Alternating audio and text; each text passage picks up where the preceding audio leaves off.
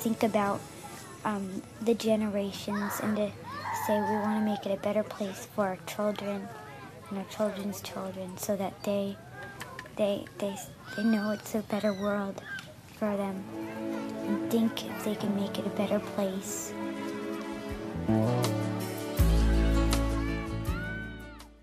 Olá, bem-vindos a mais um episódio do podcast Sonhar e Realizar está ao alcance de todos. Este episódio, na mudança de ano, será um bocadinho diferente. Vou contar-vos a história de uma pessoa que já, já faleceu há bastantes anos, mas que quebra todas as limitações possíveis e imaginárias. Uma pessoa que é um exemplo de superação, de um exemplo do potencial do ser humano em toda a sua escala. É uma pessoa que ficou para a história, que ainda hoje é recordada, que conseguiu realmente fazer a diferença na sua época e que conseguiu mostrar que realmente tudo é possível quando temos alguém que nos apoie e, acima de tudo, quando queremos, quando lutamos, quando não nos deixamos definir pelos nossos problemas físicos, pelas nossas limitações. E vou contar-vos esta história porque gostaria que neste novo ano deixassem para trás as limitações, aquilo que acreditam que não vos permite alcançar os vossos objetivos e que usem isso como um degrau para se tornarem melhores, que usem isso como um, uma, uma que usem isso como uma possibilidade de melhoria, como uma possibilidade de usar a criatividade, de encontrar soluções alternativas e não como uma desculpa para não fazerem isto ou aquilo, para não serem isto ou aquilo. Espero realmente que, ao ouvirem esta história, se sintam com força, com vontade, com coragem de ser mais, de fazer mais e de viver realmente o ano dos vossos sonhos. Ora, escutem lá.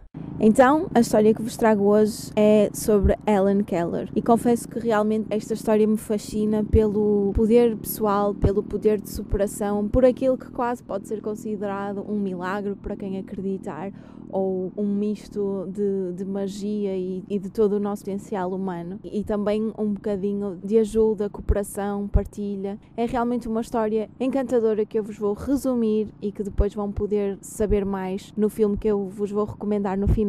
Então, Ellen Keller nasceu há muitos anos, em junho de 1880, nos Estados Unidos. Aos 18 meses, perdeu de forma súbita a visão e a audição devido a uma doença chamada escarlatina.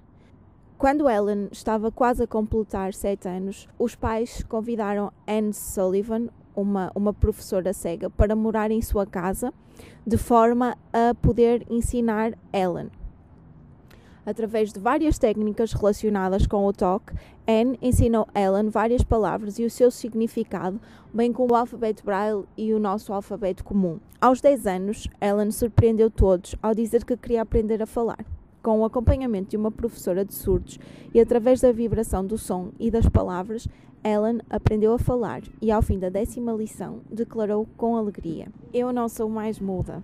Como tinha muito gosto em aprender e estava a ser tão bem acompanhada, Ellen prosseguiu os seus estudos nas escolas adequadas à sua condição e em 1904 diplomou-se em filosofia. Na sua vida, escreveu vários livros e artigos para revistas e, apesar dos seus diversos interesses, sempre lutou pelas pessoas cegas e, surdas mudas, falando para governos, escrevendo artigos e, principalmente, através do seu exemplo pessoal de superação, tentando mostrar em palestras e conferências como qualquer pessoa poderia ultrapassar as suas deficiências físicas e levar a vida que desejasse.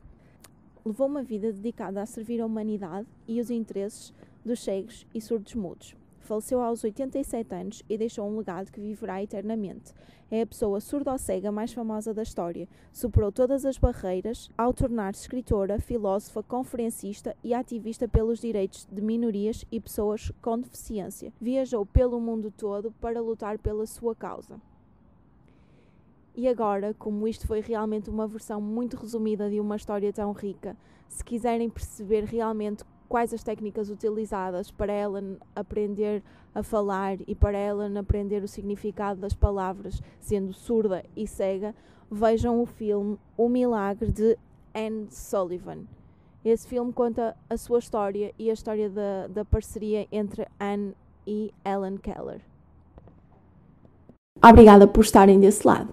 Espero que este episódio tenha servido realmente para quebrar algumas dessas crenças limitadoras. Espero que sirva para que definam objetivos para este ano de 2020 e que deixem de encontrar justificações ou desculpa para não os conseguirem alcançar. Espero que sirva realmente para perceberem que com atitude, com persistência, com perseverança, com dedicação, com paciência, os objetivos serão concretizados e, e vocês conseguirão evoluir e ser mais e ser melhores e fazer mais e fazer melhor e acima de tudo conseguirão sentir-se mais realizados e mais orgulhosos do vosso percurso e da vossa vida. Vá, deixem-se de desculpas, deixem-se de justificações e vão em frente. Lutem por aquilo que realmente querem. Deixem de pôr as vossas pseudo-limitações à frente dos vossos sonhos. Bora lá?